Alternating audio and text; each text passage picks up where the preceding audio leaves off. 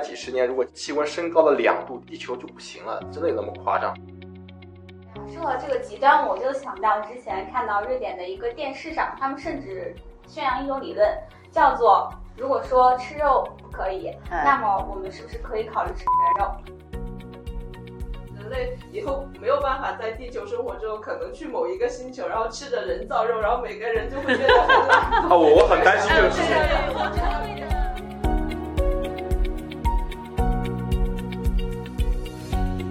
大家好，我是你们的老朋友阿杜。你现在收听到的是掷地有声播客的可持续发展特别篇。最近几年，可持续发展的风可谓越刮越猛，变成了全世界范围的热议话题。无论是企业还是每一个个人，相信对这个话题都会很感兴趣。那么今天的节目呢，就要跟大家聊一聊可持续发展的那些事儿。和往期节目有些不同，今天我们阵容呢非常强大。呃，除了邀请到我们的主讲嘉宾，香港置地中国物业发展及投资可持续发展委员会副主席徐波女士，啊，我们亲爱的波波，有请啊，这个名字特别长啊，还有几位可持续发展的吃瓜群众来，这个也自我介绍一下。大家好，我是设计部的温馨。大家好，我是吃瓜群众二号，我是来自数字科技中心的熊田玲子。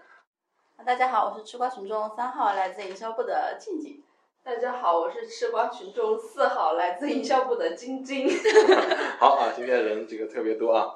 呃，这个怎么开启这个话题呢？这话题特别大，但是我自己最近是让我有些触动啊。就是前几天，呃，我女儿在幼儿园中班，呃，那天放学回来呢，吃完晚饭。我拿两张纸巾给她擦嘴，她连忙摆手说：“不要不要，一张就够了。”老师说：“每次只用一张，这样保护环境啊，才可以支持可持续发展。”你们能想象一下，作为一个老父亲，看到五岁的女儿说出这样的话，有多震惊吗？啊，感觉无地自容了，怎么这个都不懂？我赶紧要摆出一副就是紧跟时代潮流的样子，夸她说的对。同时呢，我也困惑了，就这个可持续发展需要那么卷吗？这个跟幼儿园的娃娃有些什么关系？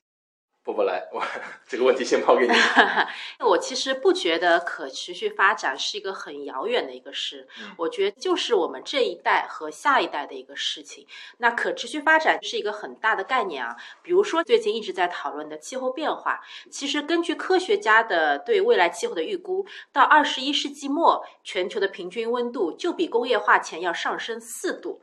那这个四度对于极地来说，升温可能远高于这个这个幅度。那当然气候。变化有很多原因啊，比如说自然原因，可能是太阳活动啊，呃，太阳因子的一些活动导致整个这个气候变化。当然也有很多人类的原因，就比如说温室气体。大家知道每年人类向大气排放的温室气体数是多少吗？没概念。就是大约这个数，五百一十亿吨。这个五百一十亿吨，这个这个概念是在在温室气体，温室气体，但温室气体里面很大部分就是二氧化碳的一个排放量嘛。那温室气体是捕获热量的，它就会导致地球表面平均温度上升。那温室气体越多，地球表面的温度上升幅度越大。所以，如果人类对自己排放的温室气体不加以控制的话，未来地球就会持续变暖。这个其实对大家的整个人类的伤害是特别大的，所以这个已经是我们这一代的一个事情了。那再比如说，除了气候变化之外，还有很多，比如说性别平等啊、教育平等啊、饥饿啊这些，跟每个人都是相关的。所以我觉得可持续发展就是应该从娃娃抓起。就他们现在就是应该根植这个概念在那边。对，因为这个我觉得特别重要，因为这个联合国其实就定了十七个可持续发展目标嘛，都是跟我们息息相关的。其实波波前面提到了刚才一些概念，我我没有全记全啊，我也想问问他，看大家这个其他持高群众们，你们提到可持续发展想到哪些？除了刚才说的环保啊、气温啊，还有什么你能想到吗？不许装啊，那那那这个想到什么说什么。我能想到环保的话题，就是脑海中浮现一张脸，就是瑞典的那个环保少女，现在已经是表情包用用的非常广泛。对，所以他其实有一些人虽然在做着环保的宣言，做一些宣传，但事实上自己并没有真正的在践行这样的主义。比如说，这个少女之前是。游过了大西洋，就是他自己游过了一段需要开船航行的路程，但事实上周围又有这个护驾的，又有拍摄的，又有采访的，后面还有很多剪辑和作秀的内容。所以，如果真的去研究他这一路的这个环保历程的话，其实并没有是真正的环保。所以，我想问问波波怎么看这种宣传和实践的很大的差异化？呃，这个我觉得这真的很好的问题，因为我觉得其实很多都是流于形式的，就包括我觉得，呃，很多人其实是不是你说到就能做到的一个事，我觉得这特别重要。就就说回到我们香港之地，不觉得其实我们宣传很少嘛，对可持续发展，但其实我们做的很多。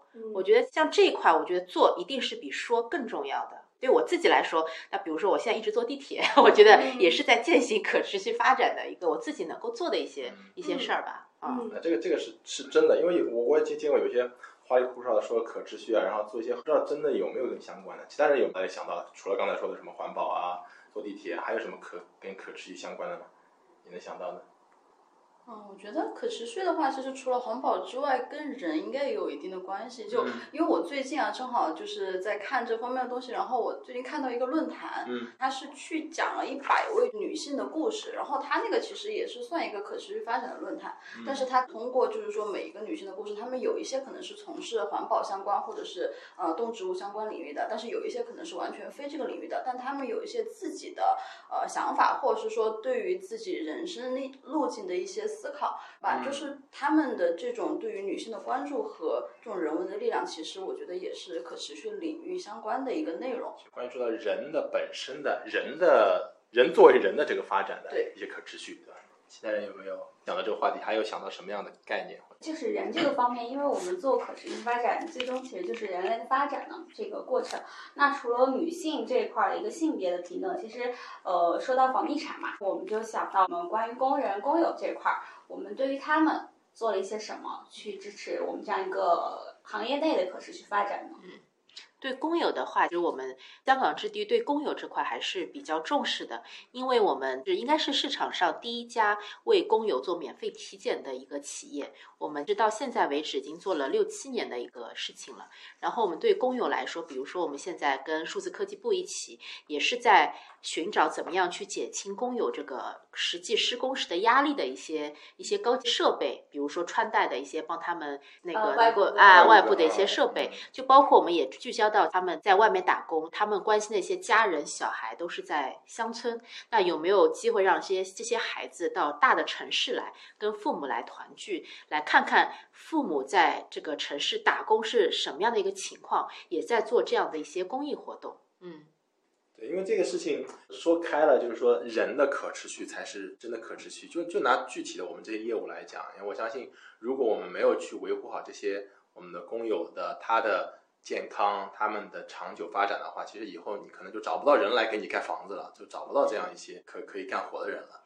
对我，我想说一个，我能说一个联合国的官方回答吗？可以，可以。就是可持续发展联合国是有官方定义的，它的官方的定义，它就是叫既能满足当代人的需求，又不对后代人满足其需求的能力构成危害的发展。这可持续发展，它的核心还是在发展。它是在一个经济增长、社会包容和环境保护当中做一个平衡。它不是说你要完全偏向于环保，就忽视了你对社会的一些贡献，忽视了对经济的增长。不能不切实际的。对，不能不切实际。它其实是在三个里面找一个平衡点。这个是联合国对可持续发展的一个官方定义。那它是设了十七个目标的，聚焦在五个方面，我们就叫它 Five P，就五 P，就是 People、Prosperity。Peace, partnership 和 planet，就比如说星球，它会聚焦于气候变化，聚焦于水资源、生物多样性。那比如说人群就很重要的，它会聚焦于无贫穷、零饥饿，然后健康与福祉、性别平等。经济方面，它会就聚焦于，比如说你怎么样去提高经济发展，怎么做一个可持续的一个社会社区。那和平呢，就是国家之间的和平。那伙伴，你是怎么跟伙伴一起来建立这个可持续发展的一些目标的？所以这个是联合国给到可持续发展的一个定义。对于可持续发展的思考和行动，大到国家，小到每一个个体，都可以做出自己的贡献。我们聊了那么多话题，本期的福利时间也都到了。这次还是老规矩，请大家在文末留言，说说你最近做过的和可持续有关的一件事。而且这次我们打算玩个盲盒机制，留言点赞前十名的听众将会随机获得一本来自联合国可持续发展图书俱乐部推荐书单上的正版图书，涵盖不同的可持续发展主题，让我们更全面地了解可持续发展目标。我先帮大家收一收。那这个概念比较多，我我可能那个前面官方回答，我我用自己的这个来翻译一下，就感觉是这代人有饭吃，还得保证我们以后的子子孙孙也有饭吃，对吧？对对。就这是这是一个可持续的一个比较朴素的我自己理解的一个概念。然后那我们可能可能呃也帮着大家一块一块去捋吧。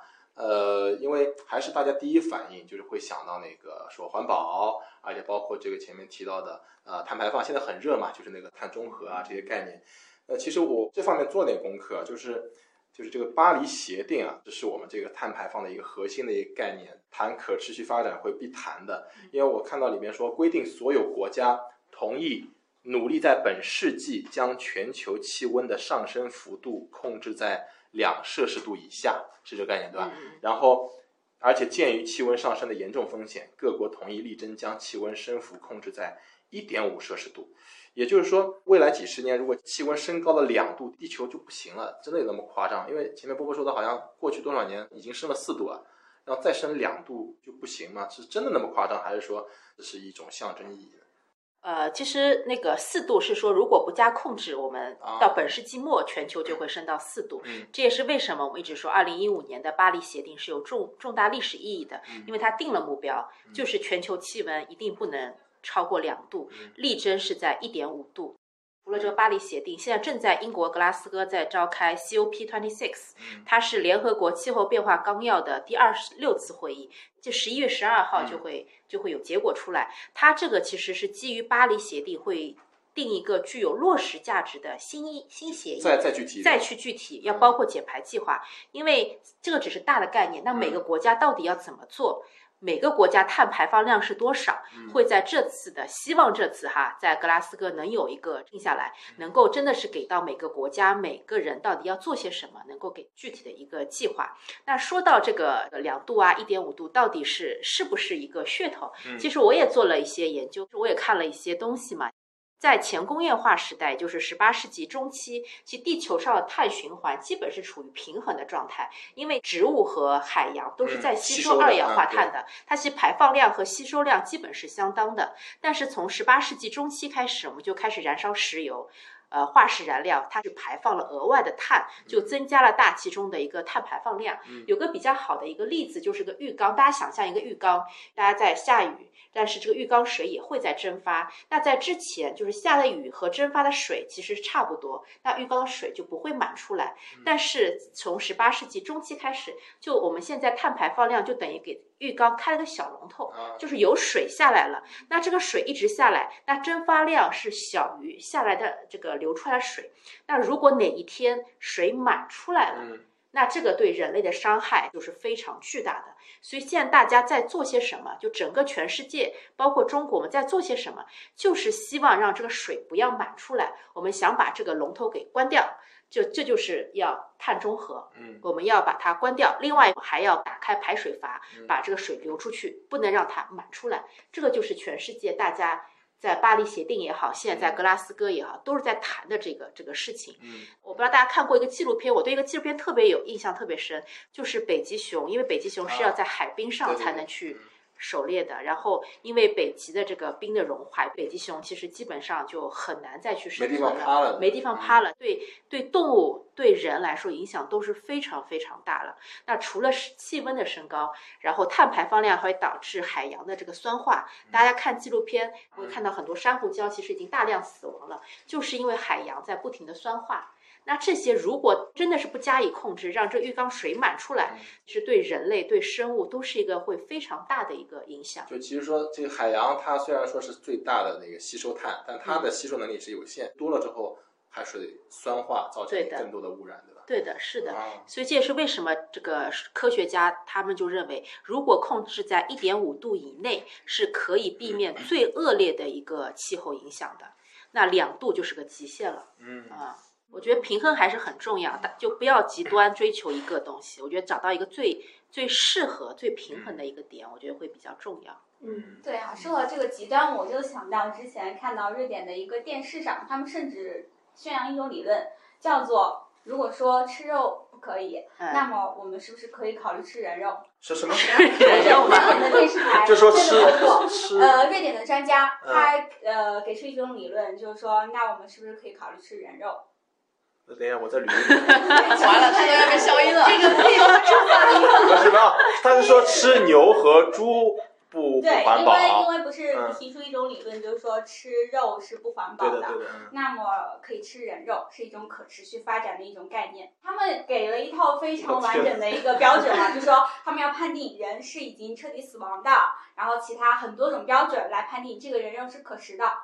那这种极端的概念是不是？因为说到这个这个食肉啊，因为其实的确是就食用类。动物的饲养是温室气体排放的主要来源。其实一头牛每年是排放三到四吨二氧化碳，加两百斤甲烷。是的，是的，而且甲烷的温室效应是二氧化碳的二十三倍啊！一辆一点六升家用小汽车每年约排放两点七吨二氧化碳。建议大家吃吃人造肉啊，人肉这个不说啊，吃人造肉啊，然后吃吃素啊，其实是有道理的啊。我觉得。可以看每个人嘛，就是看每个人看能不能在力所能及范围之内，比如说少吃一点肉，也不是说一定是做一个很严格的一个素食主主义者，就比如说每天少吃一点，有没有这样一步一步？只要只要我觉得每个人做一点点，这个世界我觉得还是会有很大的不一样的。那也就看看个人，你是不是能接受得了。在北欧那边，确实人造肉是已经发展的比较靠前的一个，但是这个人造肉一方面口感先不说啊，对我们肉食主义来说真的是比不上的。另外一方面，它的价格其实到现在来说是真的下不来的。那对我们的钱包来说，可能不可持续发展了。对的，对这个的话是怎么去平衡呢？是不是等到它的技术发展到一定的程度，然后价格下来了之后，可以去更大程度的去普遍普及？就是它这个这个人造肉的绿色溢价就特别高，的确特别贵。这也是为什么我们在说做可持续发展一定要技术赋能。就像科技这一块，不仅是这个这么简单一个肉的这个东西，因为像我们现在国家在提倡可再生能源，可再生能源就很多都需要这些技术的一些一些发展。你不能说让每个人就就有这么大重大目标去牺牲自己的一个。个人的一些很大的一些利益嘛，所以我觉得像这些一定是需要国家也好，每个人也好去做的一件事情，通过技术革新，通过努力来做的一个事情。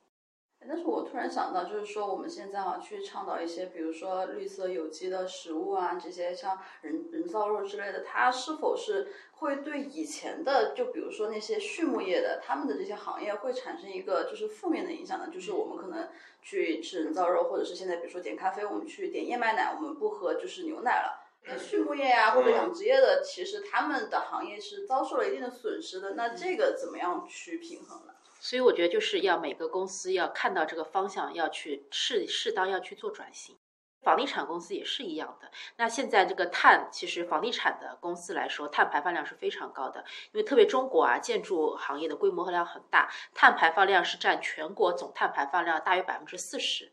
那现在国家要做碳达峰，要做碳中和，你房地产对产品的要求就会要要改变的，就是每个。这个行业每个公司其实需要去根据情况和根据国家的战略去进行改变的，啊，就畜牧业可能也会要去想想有什么样的方式能够减少这个碳排放。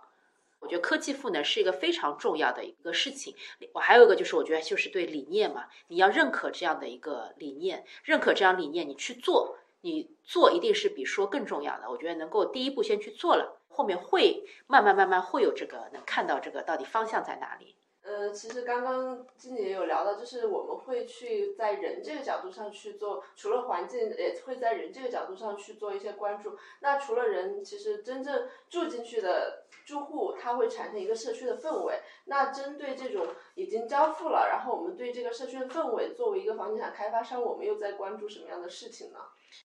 因为我觉得房地产公司是可以在社区这边做很多的一个事情的。因为我比如说我们有住宅，我们是有一个住宅的一个社区的一个概念。那比如说商业，就比如说像我们这 LCM，我们给周边的所有的社区都能提供一个更加多元化的一些社区的一些理念。其实房地产公司对社区这块可以做的更多。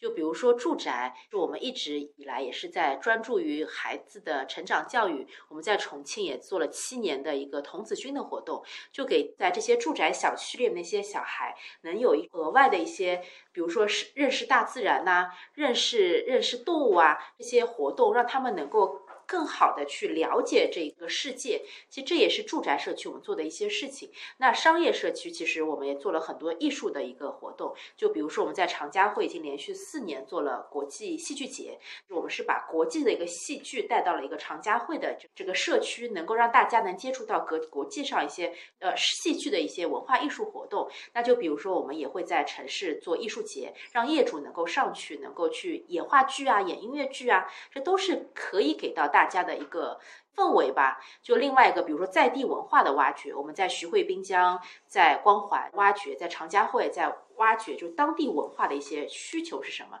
能够把它做一个传承。像这个，我觉得是房地产公司能够额外做很多事情的一个领域，嗯，也是很有价值的一个领域。我想问一问，我们公司在这方面是有一个什么样的概念或者什么样的理念来践行这个可持续发展的社区？对对对，因为真的，因为我虽然是法律人士，但我最近因为研究可持续发展，然后跟设计部有很多交流，就学了很多新的词汇。就像你刚刚说超低能耗建筑立的，还有绿色建筑认证啊，像这些，对于香港置地来说，绿色开发还有可持续发展一直是我们的一个核心价值观。我们对绿色建筑这一块，对低碳节能这一块其实是有很多的一些一些探索，包括也在做很多很多的事情。对我们香港置地来说，就是我们是参照联合国的可持续发展目标，也结合了自身的特点，订立了我们九个关注的一个可持续发展目标。然后基于这些目标，又订立了我们的一个四个策略。一个就是负责任的营运商、人群、环境及社区，像这些都是跟我们香港置地业务最为相关的议题，也是我们平时在业务中可以持续去关注并履行自己企业职责的地方。就是比如说一个负责的营运商，营运商里面我们的一个合规，还有内控，还有商业道德的一个理念的一个落地。那人群，我们对人的一个关注，我们对自己员工的身心健康、对人的发展的关注，对性别平等的一个关注，这是人群方面。那环境方方面，我们对绿色建筑的一个认证，我们在绿色开发阶段能够做到一些低碳节能，然后健康宜居、智慧赋能，这些是在建筑层面、环境层面我们要做的一些事情。那社区层面，我们就是希望通过我们努力，给到住宅社区、商业社区，还有我们的一个公有社区，能够一个更加可持续的一个未来，能够带给大家一个更有活力、更多元化的一个社区。我们香港置地是主要专注于这四个策略来践行我们可持续发展的一个理念。那对建筑公司来说，对房地产公司来说，把生产阶段的隐含碳和运行阶段的这个运行碳减少，是能够最容易去发力的一些事情。就比如说我们香港置地。在自有的一些营运的商业物业中，我们百分之我们绿色建筑认证的面积达到了我们整个楼面面积的百分之八十六，那其中百分之六十六就获得了绿色建筑的一个最高的认证评级。所以，我们是也是希望，对于房地产公司来说，我们能通过绿色建筑，通过低碳节能，通过技术赋能，能够把这一块可持续发展在我们的整个企业职责当中能够继续履行下去。就像前面静静说的，就是，呃，有些行业它可能面临这个呃环保啊，这个碳中和的目标，它可能是一个行业本身是一个逆潮流的存在，但要想想看，怎么样自己去做转型，然后去在这个应该说机会风口上吧，做一些自己力所能及的，去去有一些正面积极作用的一些事情。我住的那个小区是一个很老的小区，它限制早上两个小时、晚上两个小时的到达机时间。早上我要迟到了，晚上我可能还加一下班，就是我没有时间去扔这个厨余的湿垃圾，所以我就被迫减少了点外卖的频率。哦，我还以为被被迫不吃饭。那倒没有，那怎么会呢？人肉也是。啊，那那那你的这个，那这样的话，你生活质量下降了吗？嗯，有啊，就说周末就。怎么说呢？一方面逼迫自己去买一些素材自己做饭是好事，但是另一方面就是减少了我食材的丰富程度。这就看就是，呃，每个人对这一块。到底是一个想法是怎么样子的，然后愿意付出的是怎么样？还是我觉得还是那个点吧，它一定是个平衡点。来，其实就像碳排放量也是一样，大家现在就是觉得，哎呀，碳排放量很高，全球不行了，我们一定要控制到一点五度。其实每个国家碳排放量那就一定要下来，但其实对很多国家是有伤害的。因为每个国家诉求不一样。发达国家，美国、欧洲，它已经发达好了，他说我没有关系，我一定要你去减排。但发展中国家是要发展，我需要这么大碳排放量去发展的。如果你把我这个碳排放量给限制了，那我将来怎么去发展？就是个博弈的过程，就是靠每个国家，大到国家，然后小到企业、个人去找到这个平衡点，然后去做一些事情。而且我又想到一开始我我女儿跟我说的事情，好像在我们眼里，现在要要改变的生活习惯，也许到他们那一代会变成一个理所当然的事情，就觉得啊，好像这个已经是不那么难了。前面其实可持续发展我们也提到一些别的话题，来聊聊那个经济繁荣以及人怎么去发展，因为大家好像还是在谈到环保啊、环境，因为这个这个是最最根深蒂固的一个概念嘛，人。或或者说这个经济繁荣，这个是是我们可以还能做些什么吗？可以做很多啊！我觉得人这方面，就每个人的一个人力的发展，嗯，是在可持续发展里面是非常非常重要的。还有就是性别平等啊，也很重要啊。因为女生其实为了家庭啊，就付出还是非常多的。那怎么样给女性呃有一种更多的一些支持？像这些也是很重要的，就因为我们在上海可能还还好，但是如果你想到，其实，在阿拉伯一些国家，女性根本就没有教育机会，那就完全不一样了啊。对，这可能是我们特别是在大城市被忽视的一个现象，大家好像觉得一切都还蛮美好的，但在这个整个世界上，这方面还是有一些呃偏差在的。但其实我一直没有想明白，就是我觉得女性的一个就是人类的平等是非常重要的，但是女性的一个权利的一个和这个人的持续发展究竟是怎么样一个关系？就是说，可能在回到原始社会啊不平等的情况下，人类还是在持续的一个发展，所以这个性别的平等和人类的持续发展，它有怎么样的一个联系呢？我觉得啊，它这个性别平等主要还是针对很多女性在这个社会上受歧视、受压迫，没有这个教育，它还是希望能够给女性一个公平的一个成长的空间。我觉得它并不是一个女权的概念，说一定要女性怎么怎么样，给女性很多额外的机会，额外的，我觉得只是给到女性一个平等的一个机会。这个可不可以理解为，已经不是人的可持续发展问题，而是人的高质量的一个可持续发展呢？这其实都是各方面的，因为可持续还是个很大的概念。那如果说这个，因为现在大家好像已经是那种公平啊、平等啊、民主这个概念很很很时盛，觉得这是很正常，但其实也就是近二十年、三十年的事情。那这个事情还是需要长久去推广，因为大家可能不知道，在哪怕是说呃比较现代化的国家或者说一些企业里边，女性的高管。或者说到高的职位、高收入的人群比例还是相当低的，可能只有百分之同等，跟男性比起来可能是八比二都不到，是这样一个概念。所以只有说公平、稳定、持续繁荣的发展，这才是人的一个可持续。嗯嗯。那我们公司就是这个回答做的专业，就我们公司在比如说女性的一些职场方面的一些发展，或者是说在招聘方面的话，是不是会有一些就是注重像男女平等啊，或者是说一些培养政策？呃，对，说到说到这个，就像那个，其实这个不仅是我们公司，其实所有的公司都会有这样的问题，可能越到越往上，女性的天花板就越容易就下来了。我们自己其实跟 Clark 啊，包括跟 c a s i e 也是在讨论，在明年开始，我们可可不可以做一些 program，嗯，就是支持女性的一些发展，是发挥女性的一些优势，而且呢要去鼓励和找到一些发展的机会，这我们可能后续要做的，不光光是培训啊，一些工作发展的机会啊，包括其实从最根本的要发掘或者说是点燃这个意识在那边。这刚谈的女性的或者说性别平等的，其他还有没有？除了人。环境以外的可持续，大家还还想得到吗？嗯，正好说到这个，想到一个脑洞的问题，就是人类以后没有办法在地球生活之后，可能去某一个星球，然后吃着人造肉，然后每个人就会变得很懒。啊，我我很担心这个事情。我觉得会的，我会的，我因为特别喜欢科幻，我特别我爱很爱看科幻书和科幻电影。我其实还是蛮悲观，我觉得会的。我我我也是，我觉得会的。对，因为我为了那个事情，对，我觉得我们还是要做点事情，因为现在你看年纪大的和年纪小，呃，这个小朋友都是人手一个手机在那边一天不动的坐着。对呀，是的，我觉得还是就力所能及，每个人都做都做一点。但是从科技史的发展角度来讲，还是从概率角度来讲，大家还是要乐观一些。对，所以我就很就是你到第一个问题，为什么要从小就抓起？我觉得像可持续发展这个理念，能够让小孩子都有这样子一个东西，嗯，然后就会一代代传承下去。对，嗯，好，其实今天散的蛮开啊，我们谈的可持续发展，谈到环保，谈到。人人人人人造肉，对性别平等，未来的孩子，呃，这个话题我相信一定是大家一直会传下去的，也会就像刚才所说，是一个文化的种子，也会传下去。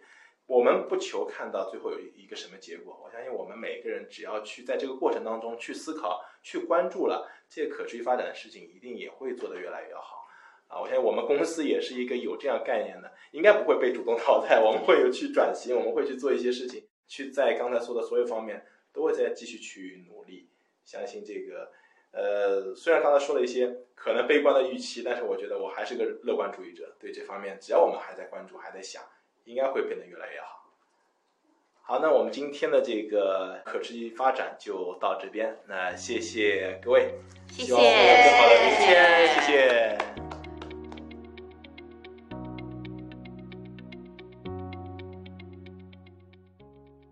随着社会的高速发展，可持续也逐渐真正的走进我们的生活，每个人也都在为自己的生活环境去贡献自己的一份可持续力量。